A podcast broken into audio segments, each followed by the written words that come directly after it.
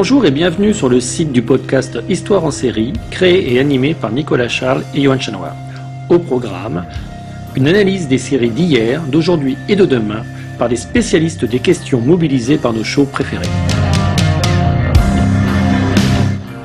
Histoire en série, c'est le podcast qui met en relation histoire, sciences humaines et séries.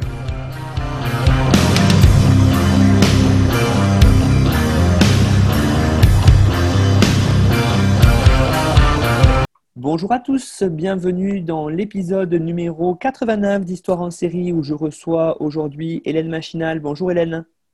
Bonjour.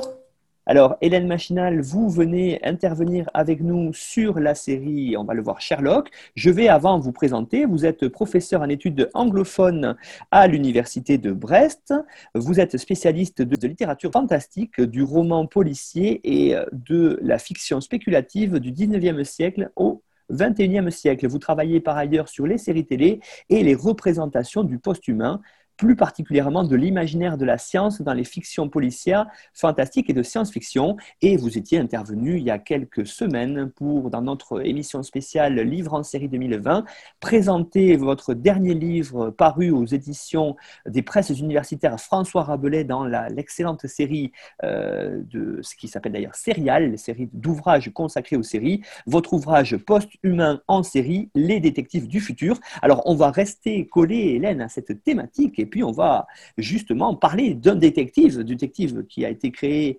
euh, par le passé, mais dont, la série euh, est aujourd'hui actuelle, c'est Sherlock. Alors pour commencer, Hélène, est-ce que vous pourriez faire le pitch de cette série? Oui, euh, Nicolas, donc c'est une série qui a été créée par deux personnages relativement connus, hein, Moffat et Gatiss. Euh, Moffat étant connu euh, plus spécifiquement pour la série britannique Doctor Who. Et donc c'est une série qui propose en fait, et c'est l'aspect qui enfin, un des aspects qui m'intéresse le plus, qui propose une adaptation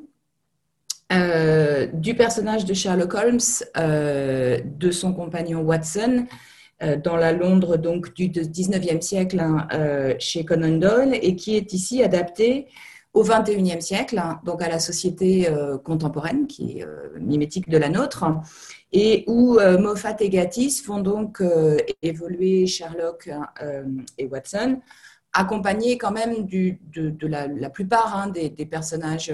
emblématique euh, des récits de Conan Doyle. Donc, on, retrouve Lestrade, on retrouve euh, Madame Hudson, par exemple, on, retrouve euh, Mary Watson.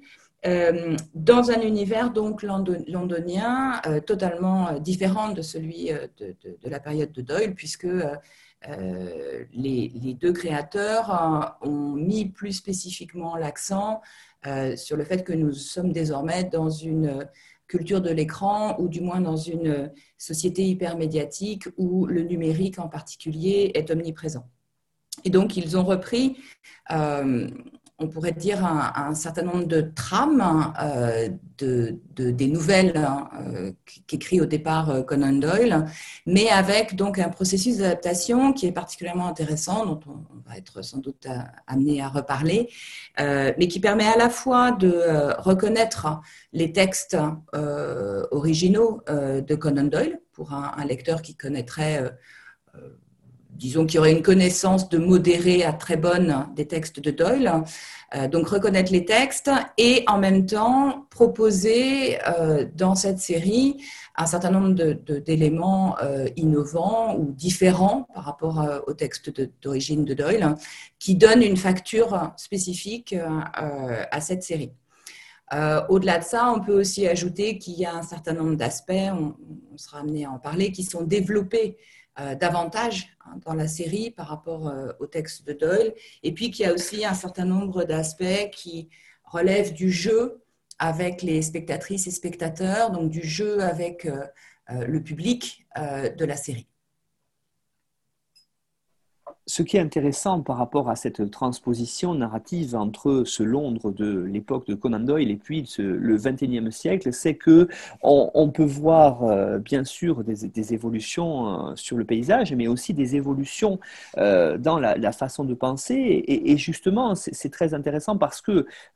comment est-ce que les showrunners ont fait pour calquer un texte, hein, vous l'avez dit, qui est un texte écrit avec un contexte particulier de cette Angleterre victorienne euh, du 19e siècle et comment on peut le transposer aujourd'hui alors que les problématiques, euh, notamment sociales et sociétales, sont différentes, Hélène? Alors, euh, il y a beaucoup d'aspects à évoquer ici. Enfin, vous, posez plusieurs questions là, là en fait, dans, dans, la question. C'est-à-dire qu'il y a la question du passage d'un texte écrit à un médium audiovisuel. je vais peut-être commencer par, par cet aspect-là qui, pose effectivement un certain nombre de questions. Euh, puisqu'au départ, euh, les textes de Doyle sont bien entendu écrits et que euh, dans ces textes, on a aussi une mise en abîme d'une certaine façon de l'écriture hein, ou de la lecture, pour être plus précise, puisque le détective déchiffre un certain nombre de détails, de signes d'indices pour parvenir au sens. Donc, il est lui-même un déchiffreur, si vous voulez, un herméneute un sémiologue qui déchiffre euh, des, signes. Euh, et ce qui est particulier dans le, récit policier, euh, tel que l'écrit Doyle, mais tel que l'écrivent d'autres également, c'est que le lecteur a également une fonction similaire. C'est-à-dire que le lecteur va aussi chercher dans le roman policier les indices qu'il peut espérer trouver à sa disposition pour parvenir à la solution avant le détective. Donc on a vraiment, avec euh, le roman policier écrit, hein, textuel, on a vraiment un genre qui s'appuie sur le signe et sur le signe euh, écrit. Euh, donc ça, c'est tout l'enjeu de la transposition à l'écran. comment faire fonctionner à l'écran ce qui fonctionne au départ sur les spécificités d'un texte écrit. Donc là, il y a un certain nombre de, stratégies que euh, Moffat et Gatiss euh, ont mis en place. La plus évidente dans la série, enfin celle qui saute aux yeux en fait quand on regarde cette série, euh, c'est le fait d'utiliser du texte à l'écran. C'est-à-dire que quand Sherlock se livre à des analyses sur une scène de crime, je pense par exemple dans le premier épisode de la saison 1, Study in Pink, on a une des premières scènes euh, d'analyse de la scène de crime avec Sherlock, qui a donc, euh, on s'en souvient, ce, débit extrêmement accéléré hein, dans, les, épisodes de, de euh, Moffat et Gatiss. Hein. donc, c'est pas toujours évident de suivre ce qu'il dit. Hein. Son esprit va trop vite pour nous. Donc, il parle de façon très euh, syncopé et très rapide. Mais par ailleurs, on voit apparaître à l'écran euh, un certain nombre de messages ou de, termes, de mots qui expliquent euh, sa déduction lorsqu'elle est en train de se dérouler. Parce que pendant qu'il analyse la scène du crime, on n'a pas accès à ses pensées. En tout cas, dans le texte de Doyle, on n'a pas accès à ses pensées. Hein. on, l'a que par la suite. Hein, ce, raisonnement, on n'y a accès que par la suite.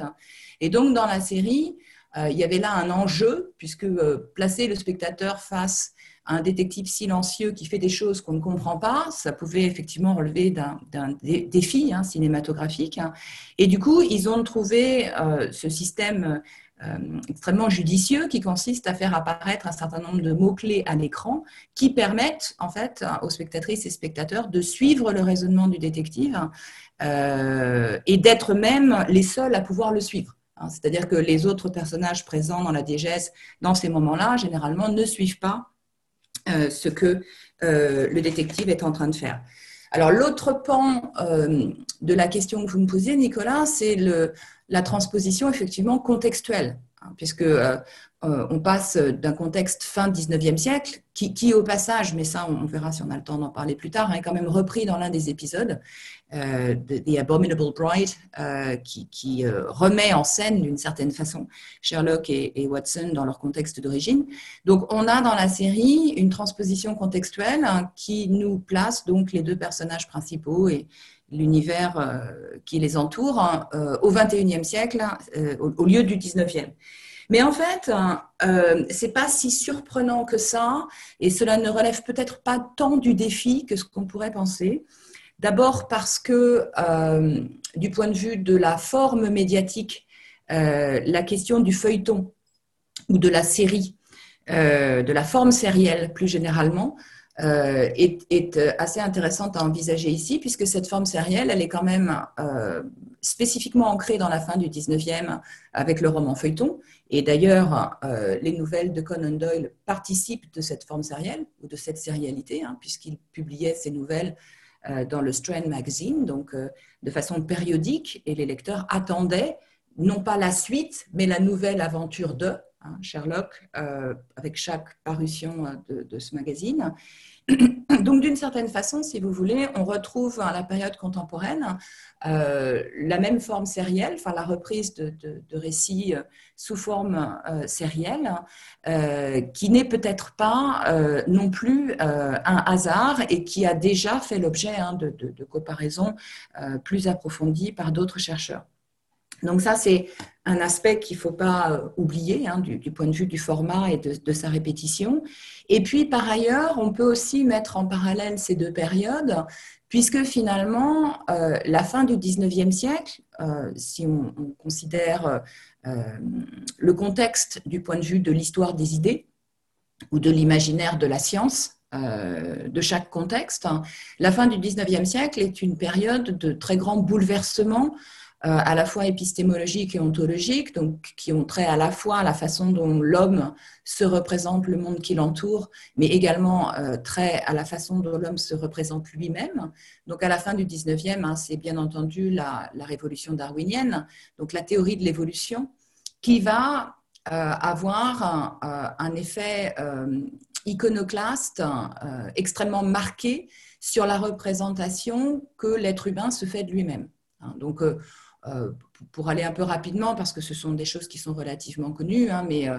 euh, c'est à la fin du 19e siècle qu'on va voir apparaître toutes les théories autour de la dégénérescence de l'espèce humaine.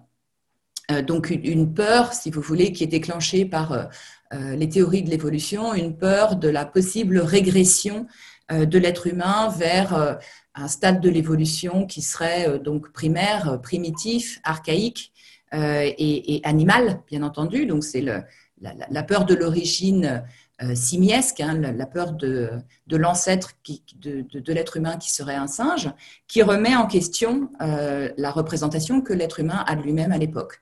bon, il y a d'autres aspects qu'on pourrait développer, mais je ne peux pas tout évoquer. Et finalement, ce qui est assez intéressant, c'est de se rendre compte que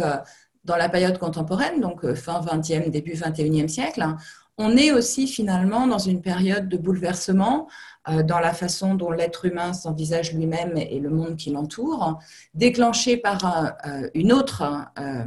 période d'évolution dans la, perception du monde et de soi, qui a été cette fois-ci déclenchée, en fait, parce qu'on appelle non plus la seconde révolution industrielle, mais la troisième révolution industrielle, c'est-à-dire la révolution du numérique et des biotechnologies, qui émerge et qui se développe euh, après la Seconde Guerre mondiale et qui euh, a mené à la société contemporaine. Donc cette euh, nouvelle révolution industrielle qui, induit une remise en question de la façon dont l'être humain se pense et se définit, elle est aussi, si vous voulez, une des marques de fabrique de, notre période contemporaine où un certain nombre d'éléments peuvent venir remettre en question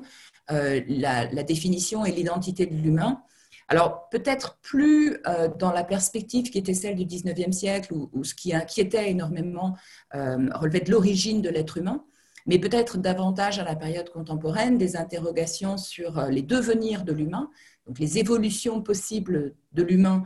suite aux innovations qu'on peut rencontrés dans le domaine des biotechnologies ou dans le, domaine du numérique et de la culture de l'écran, mais qui induisent donc euh, à la fin du 19e comme au début du 21e, des remises en question et des réflexions autour de la définition de l'humain. Et, je pense que du coup, euh, enfin, adapter Sherlock à la période contemporaine était euh, extrêmement malin et très pertinent parce que le contexte a bien entendu changé. Euh, mais on est cependant, dans les deux cas, euh, dans des cadres bien spécifiques, de contextes changeants, du fait d'évolution et de révolution euh, scientifiques qui induisent une remise en question de la définition de l'humain. Et qu'en est-il, euh, Hélène, par rapport euh, au sujet principal, au héros, Sherlock Holmes, hein, qui a été euh, appelé dans, la série Sherlock simplement? Est-ce que là aussi il y a une évolution? Et est-ce que cette évolution, elle est peut-être visible dans la façon dont il est représenté à l'écran? Vous l'avez dit, hein, avec ces idées ou cette idée notamment d'afficher des mots-clés sur l'écran pour, pour aller plonger dans la tête du, personnage véritablement. On a quand même euh, là une façon de, le mettre en avant qui est particulière à la série. Oui, euh, alors oui, oui, absolument. Euh, en même temps, pas tant que ça. C'est-à-dire que, si, je peux m'expliquer, oui, il y a des choses différentes. C'est-à-dire que très clairement, pour, le résumer assez simplement, dans le texte original de Doyle, Holmes était comparé à une machine à calculer ce qui est tout à fait cohérent par rapport au contexte et à l'épistémologie de l'époque, puisque c'est l'époque de Babbage et de la découverte de la machine à calculer, et de ensuite son, utilisation, hein, bien sûr, qui, qui, va mener vers euh, l'ordinateur. Euh, dans la série euh, qui se déroule au XXIe siècle, les showrunners ont pris le parti tout à fait cohérent de transposer ces éléments-là avec les technologies, enfin, d'adapter en fait cette dimension-là aux technologies du XXIe siècle. Et donc, Sherlock n'est plus décrit comme une machine à calculer, mais tout simplement comme une machine hein, par Watson, ce qui évite la, la, contextualisation. Et ensuite, euh, très clairement, dans plusieurs des épisodes euh, des quatre saisons de, de, la série, euh, on a des références à Sherlock qui passent par le champ sémantique de l'informatique. donc, par exemple, il va nous expliquer que lorsque, il va faire référence à son esprit en parlant non plus d'une machine à calculer, mais d'un disque dur. Ou alors, euh, lorsqu'il oublie euh, le numéro de la chambre du major Sholto, euh, il va expliquer qu'il a été obligé d'effacer des données. Hein, donc, ce qui, reprend la même image. On va retrouver ça aussi avec un autre personnage qui est Charles Augustus Magnusson, donc l'un des, méchants euh, de la, série, qui d'ailleurs est, repris hein, quand même d'un personnage original de Doyle, même s'il est adapté, et qui a, euh, si vous vous en souvenez, des lunettes euh, sur lesquelles on peut lire un, certain nombre de données qui défilent comme si ces lunettes étaient un écran informatique ou lui donnaient accès à un disque dur ou à des données. Euh, on peut bien entendu aussi mentionner l'un des, traits les plus euh, saillants chez Sherlock, c'est euh, le recours à ce qu'il appelle son mind palace, donc son palais mental, dans lequel en fait il voit défiler devant lui donc c'est ça aussi qui est assez intéressant parce que ce qu'il voit défiler devant lui défile du coup aussi sur notre écran hein, en tant que, spectateur euh, et spectatrice, un certain nombre d'éléments qui euh, figurent son raisonnement, c'est-à-dire qu'on voit des mots apparaître et on voit le personnage de Sherlock euh, trier ces mots, les mettre de côté à la, à la manière d'un chef d'orchestre qui balayerait l'écran euh, et, choisirait les, données euh, qu'il va garder. Euh, et d'ailleurs, dans la série, il est aussi qualifié à plusieurs reprises de highly functioning sociopath. donc, avec cette référence hein, dans le highly functioning qui renvoie aussi à l'ordinateur et qui fait que j'ai évoqué le fait qu'on pouvait euh, dire que d'une certaine façon, Sherlock, dans cette série, même s'il il faudrait nuancer, s'apparente, et c'est pour ça que j'utilise le mot s'apparente, hein, s'apparente euh, à un sujet euh, digital, en tout cas un, individu qui est continuellement connecté et qui se sert également du réseau et d'Internet dans ses enquêtes. Alors, vous faisiez aussi allusion à la réduction du nom du personnage hein, à, Sherlock uniquement et non plus Sherlock Holmes. Euh, je, ça, c'est un aspect, euh, je, pense, qui, euh, qui, est aussi intéressant parce que il, accentue, il, accentue, je pense, hein, la, réduction au, prénom uniquement, hein, accentue la, la proximité que les spectatrices et spectateurs peuvent avoir avec le personnage. il y a une dimension un peu plus intime, je pense, qui est introduite ici et qui fait écho finalement à une, finalement une assez grosse différence qu'on a entre le texte et la série, à savoir que dans la série, on est beaucoup plus proche de Sherlock qu'on ne l'était euh, dans les textes. C'est-à-dire que le, fait que j'évoquais tout à l'heure, le fait de pouvoir avoir accès au raisonnement du détective au moment où il est en train d'analyser une scène de crime ou euh, les données qui lui sont euh, proposées euh, dans une situation spécifique, on suit ce raisonnement en même temps qu'il l'opère par ces termes surimposés à l'écran, alors que dans le texte original de Doyle, on n'avait jamais accès au raisonnement de Sherlock au moment où ce raisonnement euh, se déroulait. On y avait euh, accès rétrospectivement à la fin de, l'enquête, lorsque Sherlock expliquait son raisonnement, ou parfois un petit peu avant, lorsqu'il l'expliquait à Watson, mais jamais en direct. donc peut-être que cette, cette réduction au prénom est une façon d'accentuer notre proximité et notre intimité avec le personnage. Et ça, c'est une facette qui, effectivement, euh, ressort de la contextualisation et de l'adaptation qu'ont fait Moffat et Gatiss. Sherlock, c'est la figure du, héros. Euh, un héros se construit euh, souvent, que ce soit dans les romans ou dans les fictions sérielles, se construit face à un ennemi. L'ennemi reste toujours Moriarty, mais là aussi, adaptation, euh, signe des temps, j'allais dire, Moriarty, euh, le méchant, c'est euh, un hacker. Hein, C'est-à-dire qu'on on a véritablement transposé là aussi la modernité en montrant que c'est celui qui est capable de manipuler l'information numérique. Exactement. Et ça, je, trouve que c'est l'un des, aspects peut-être les plus intéressants de, cette adaptation. Euh, c'est d'avoir trouvé en fait euh, les éléments qui permettaient euh, une transposition absolument consciente hein, de, la contextualisation implicite hein, avec le personnage de Moriarty, donc qui est présenté comme un hacker, mais en fait, ce qui est intéressant dans, la saison où la saison où Moriarty devient vraiment central, hein, donc la saison 2, euh, ce qui est intéressant, c'est que ce statut de hacker de l'ennemi préféré de Sherlock Holmes. Je, rappelle que dans les, textes de Doyle, il est présenté comme il est son double. C'est une, une figure janusienne euh, du double que, l'on a chez Doyle avec Moriarty et, Sherlock Holmes. Donc il est repris par Moffat et Gatiss euh, avec cette dimension également, hein, la, dualité entre le détective et le criminel est, omniprésente ici. Mais cette question euh, du statut du hacker est particulièrement pertinente parce que ça va devenir très rapidement un leurre. dans la série. donc, c'est extrêmement malin à nouveau hein, de la part de Moffat et Gatiss parce que euh, bah, disons d'une certaine façon, on aurait pu s'y attendre, vu le type de contextualisation proposée. Euh, il était assez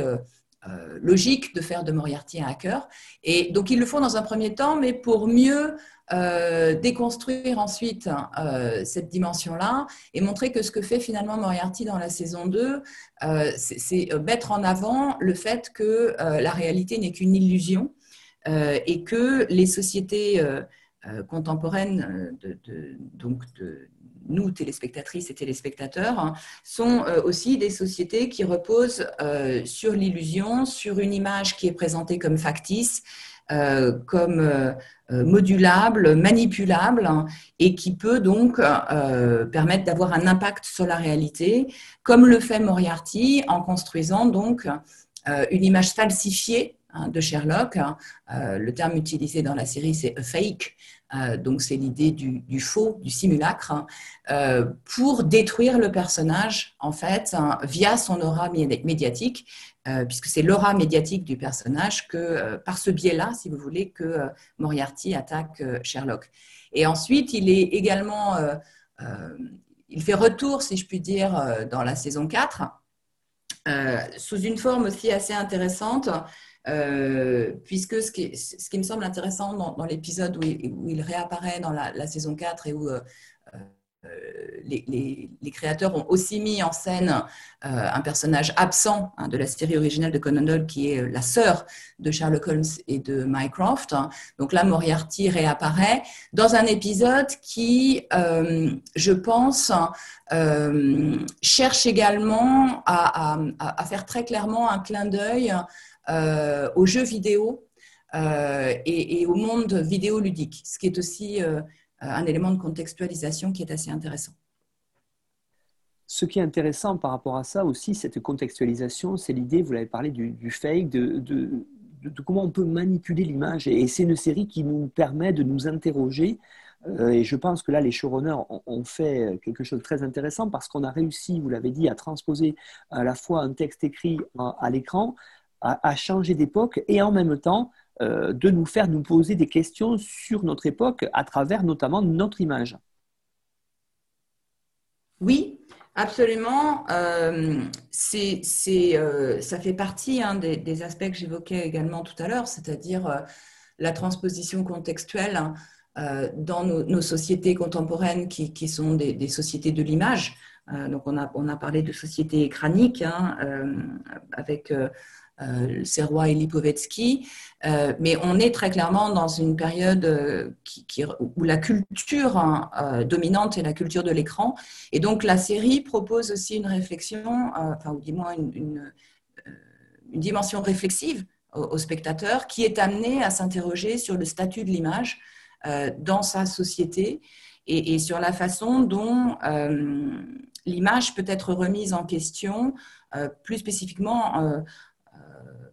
sur la question de savoir si elle peut permettre hein, d'accéder à une forme de vérité ou pas. Hein. et on a donc dans la série toute une réflexion qui va dans ce sens-là sur la fonction de l'image et, sur la question de savoir si elle peut euh, permettre euh, une analyse euh, ou pas, et comment est-ce que cette analyse est possible à partir de l'image. Et justement, par rapport à, ça, la façon dont c'est tourné, il y, a, quand même une vraie idée de, l'immersion. Hein. Vous l'avez dit du, spectateur, du téléspectateur là-dessus. Il on, se pose véritablement une, question hein, presque méta-réflexive, à savoir, nous spectateurs, on est euh, quelque part dans la tête de Sherlock. Oui, alors justement, oui, ça c'est un aspect euh, qui, est plus particulièrement intéressant et qui, me permet aussi d'évoquer euh, la façon dont la série utilise les écrans ou, plus généralement les interfaces. C'est-à-dire qu'on voit assez souvent le personnage de Sherlock derrière un écran. lorsque, par exemple, il est en train de rechercher des éléments sur Internet, euh, on, va le, voir en transparence, hein, euh, comme s'il était face, lui, à un écran, mais du coup, l'écran euh, en face duquel se trouve le détective est également l'écran que nous sommes en train de regarder lorsque nous regardons la série. De sorte que cela crée des, effets assez intéressants pour les spectateurs et spectatrices qui ont le sentiment d'être dans l'ordinateur que regarde Sherlock, ou du moins derrière l'écran que Sherlock est en train de regarder, euh, donc pour certaines scènes. Et puis, euh, dans d'autres scènes, donc en particulier les scènes où il, a recours à, son palais mental, euh, dans ces scènes-là, on le voit manipuler des éléments sur un écran. Hein. donc les déplacer de la main, d'une façon et avec une gestuelle qui d'ailleurs euh, euh, rappelle un, un, autre euh, long métrage cette fois extrêmement connu pour sa réflexion sur l'image et le statut de l'image, c'est Minority Report où on voit donc Tom Cruise, hein, lorsqu'il est enquêteur à l'Institut du pré-crime, manipuler des images hein, ou des mots d'une façon qui est tout à fait euh, euh, similaire à ce qu'on voit euh, Sherlock faire avec son palais mental dans la série. Je voulais vous poser maintenant, Hélène, la question par rapport au personnage lui-même. On a quand même l'impression que du coup, dans cette façon de filmer qui met le spectateur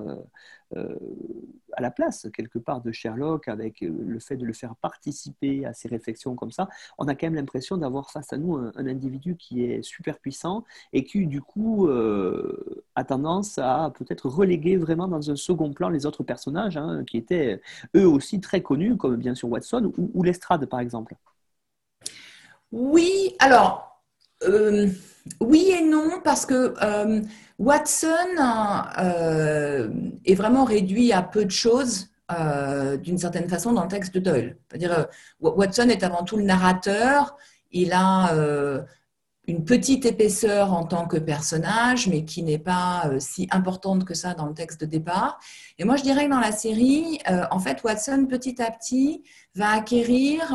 une place plus importante que celle qui était la sienne dans les textes.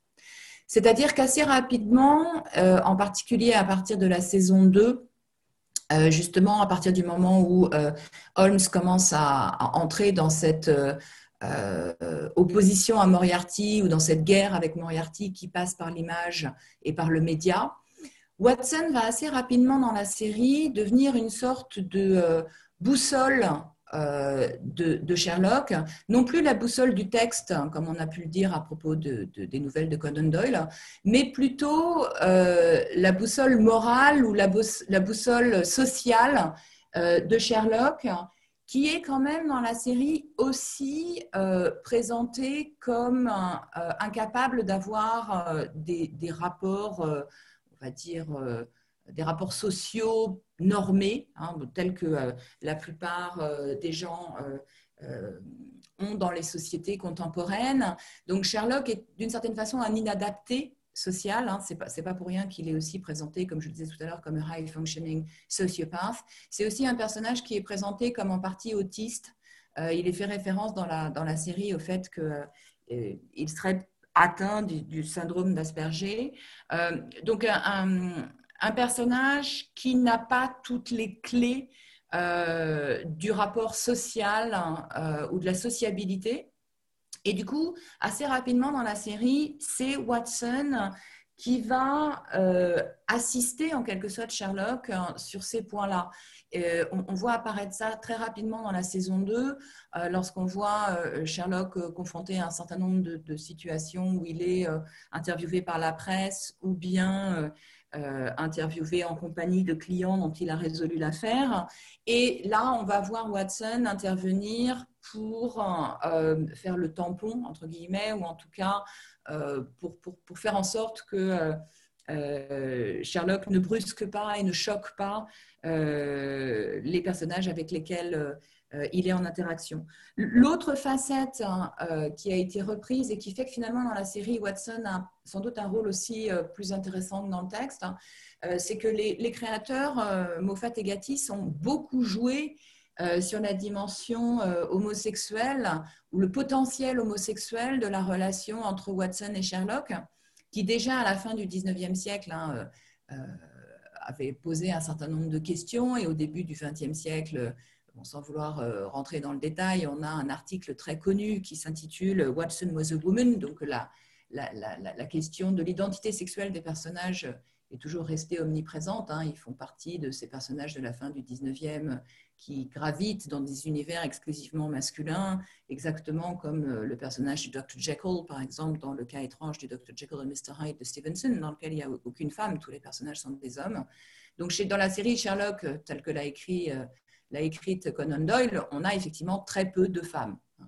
Euh, et dans cette série-là, la série contemporaine, donc Moffat et Gatiss ont repris euh, ce qu'on pourrait appeler ce sous-texte sur la question de l'identité sexuelle des personnages, mais en en faisant quelque chose de, de particulièrement intéressant, puisqu'ils le traitent sur le mode du comique, donc on a en particulier dans, les deux premières saisons, de façon récurrente, des allusions des personnages euh, sur un mode ironique euh, qui, qui, évoque cette potentielle homosexualité des deux personnages. Et donc ça, ça donne aussi, si vous voulez, euh, ça redonne une, place assez centrale à Watson, euh, qui ensuite, dans l'évolution de la série, si on pense aux, saisons 3 et 4, va aussi acquérir une place plus centrale euh, du fait que Moffat et Gatiss ont donné euh,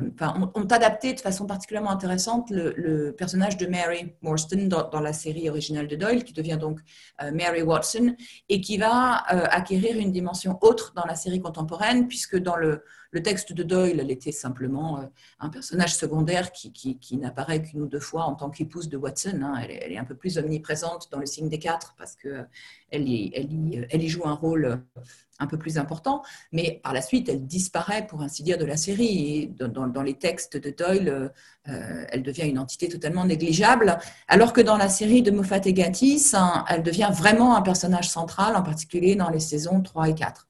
Et pour ce qui est du personnage de l'estrade, et on, pourrait aussi évoquer euh, Madame Hudson, hein, comme euh, l'un des personnages qui sont des personnages secondaires dans, la série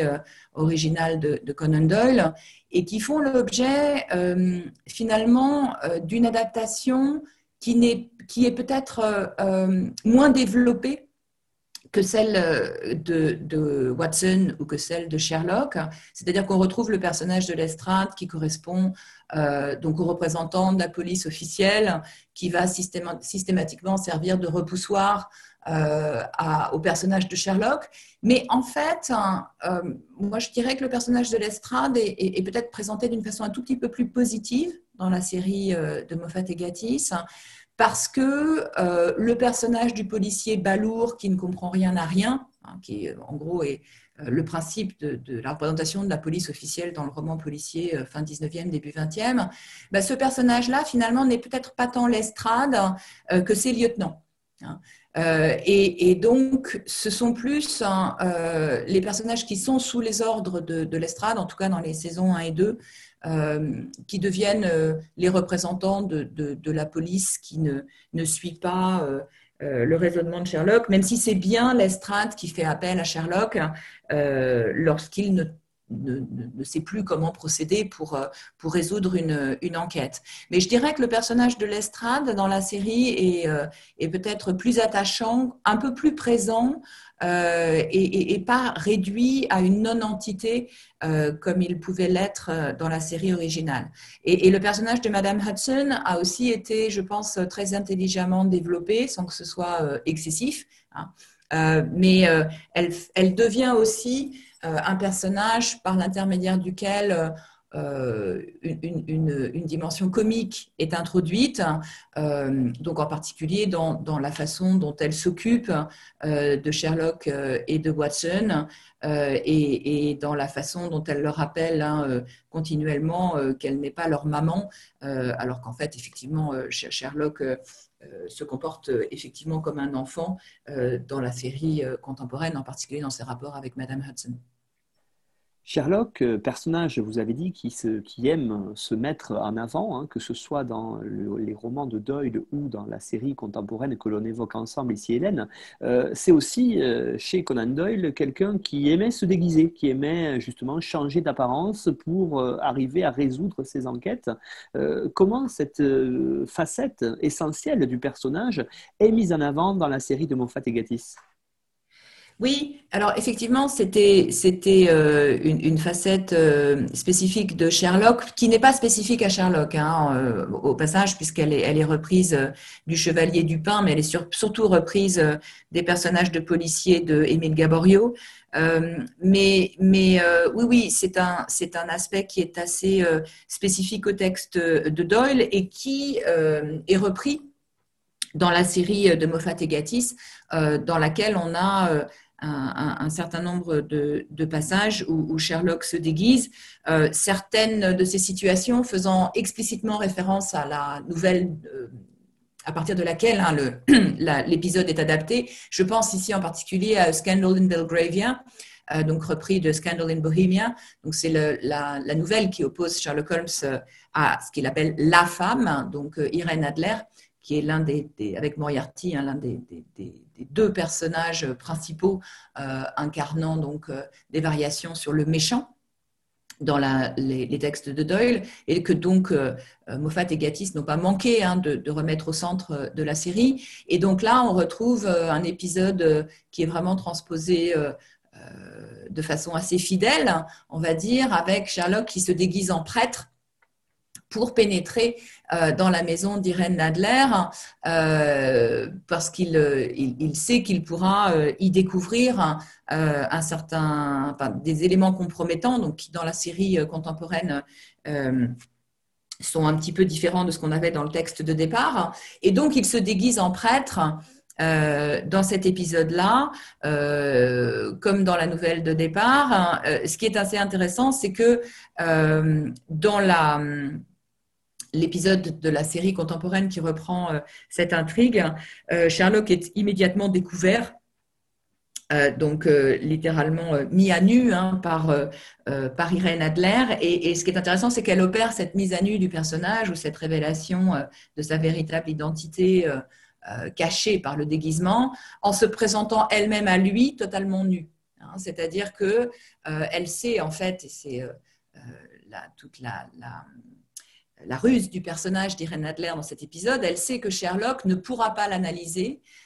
si elle se présente devant lui sans aucun élément saillant pouvant constituer un signe qu'il puisse analyser. Donc elle se présente à lui, totalement nu, donc ce qu'on pourrait appeler une page blanche, hein, ou ce que j'ai appelé ailleurs une aporie sémiotique, c'est-à-dire elle lui présente une surface sur laquelle il n'y a aucun signe à analyser, ce qui est peut-être d'ailleurs d'une certaine façon le, euh,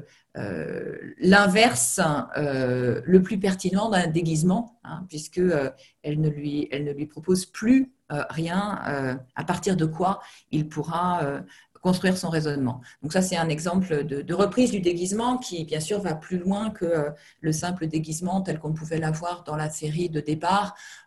où il s'agissait plus généralement de, Watson qui n'arrivait pas euh, à identifier euh, Sherlock euh, sous son déguisement. Et bien sûr, il y a d'autres épisodes hein, qui, qui reprennent cette dimension-là. Et vous avez évoqué tout à l'heure, Hélène, le rapport au 19e siècle dans cette série qui est sur le 21e. Comment ça a été montré dans cet épisode spécifique? Comment ça a été mis à, l'écran? Vous voulez dire dans l'épisode de, de l'abominable marié oui, tout à fait. Oui. Alors, dans cet épisode-là, alors c'est un peu euh, compliqué à résumer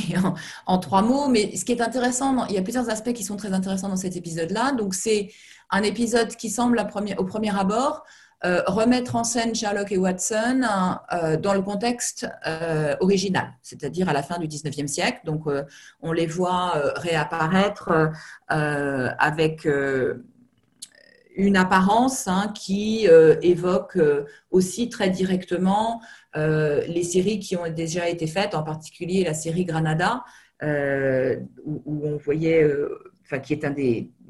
une des adaptations les plus connues euh, respectant le, contexte de départ. Donc, euh, on, voit Watson et, Sherlock euh, dans une enquête qui se passe au 19e siècle, avec au centre de cette enquête une réflexion sur la condition des femmes, donc ce qui n'est pas inintéressant parce que c'est un aspect qui effectivement est, relativement absent hein, de, des, nouvelles de Doyle euh, écrites à la fin du 19e, en tout cas de, cette manière-là, euh, même si on pourrait nuancer un petit peu, euh, puisque c'est donc le personnage de Molly hein, qui est au centre d'une intrigue qui concerne en fait la condition des femmes. Mais ce qui est particulièrement intéressant dans cet épisode, c'est que finalement, au terme de l'épisode, euh, et avec les épisodes qui ont suivi, hein, je rappelle que c'est un épisode de Noël, donc c'est un épisode qui a un statut un peu particulier, euh, on va comprendre que finalement, euh, cet épisode qui se passe au 19e siècle n'était encore une fois qu'une fiction, une fiction inventée par Sherlock pour tenter de résoudre l'énigme à laquelle il est confronté dans sa propre réalité du 21e siècle.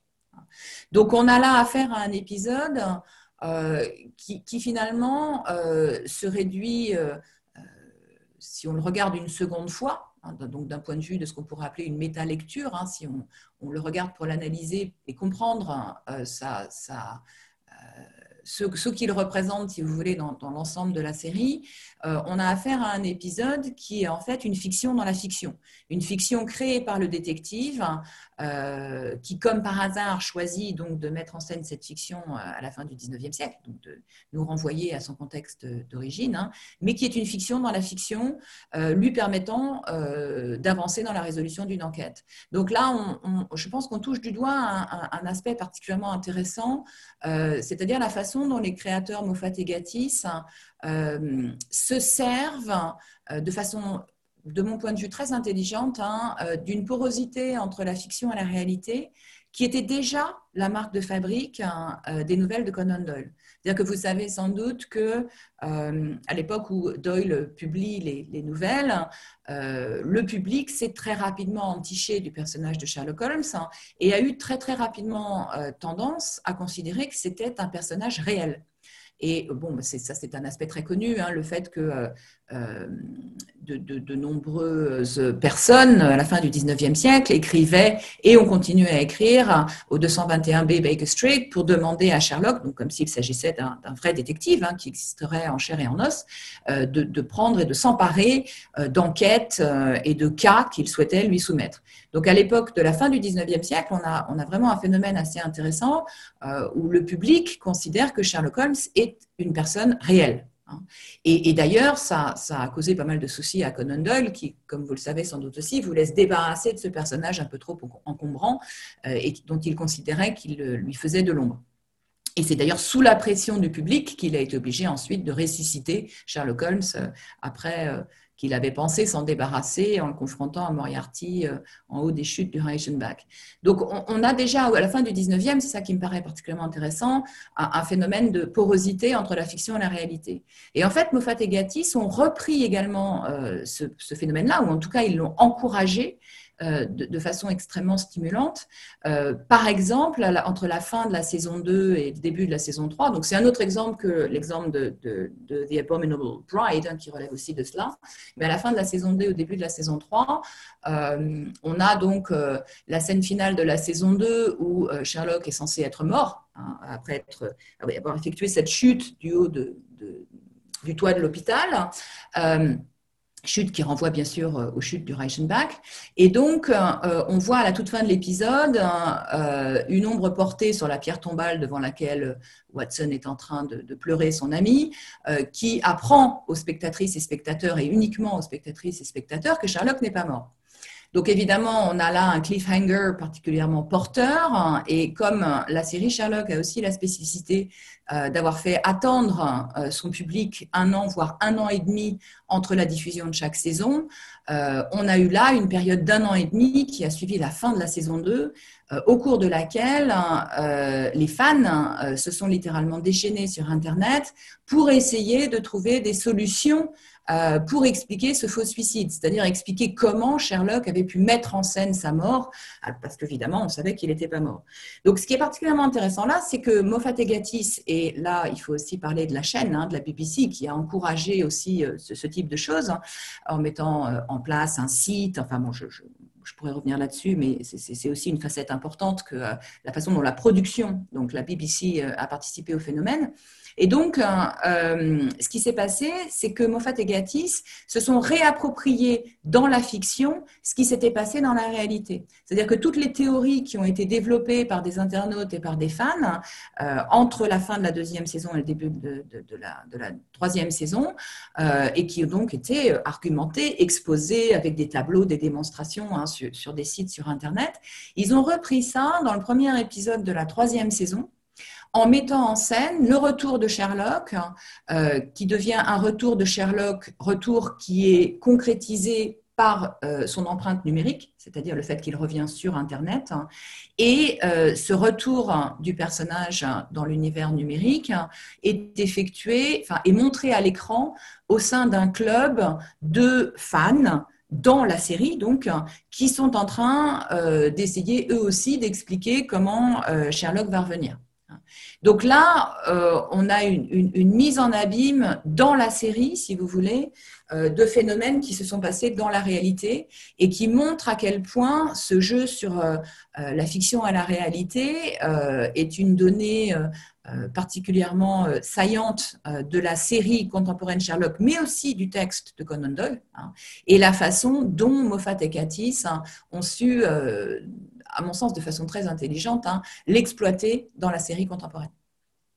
Hélène Machinal, merci pour la présentation de cette série britannique, donc euh, parue sur la BBC, Sherlock. Euh, on retrouvera euh, un résumé de votre émission avec une bibliographie indicative qui permettra aux auditeurs et auditrices qui voudraient aller plus loin, qui voudraient peut-être étudier plus précisément ce personnage, d'aller sur notre site internet histoireensérie.com pour vous renseigner et retrouver des éléments qui permettront d'approfondir l'émission que l'on a vu avec Hélène aujourd'hui. Et puis, Hélène, on rappelle votre ouvrage Post-humain en série, Les détectives du futur, paru dans la collection sériale des presses universitaires François Rabelais euh,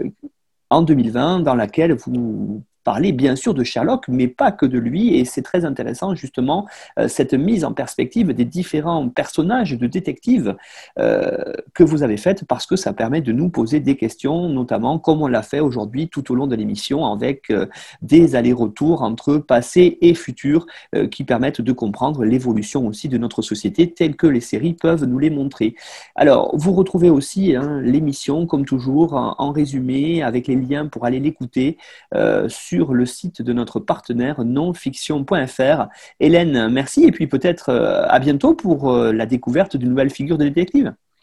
Merci Nicolas, à bientôt.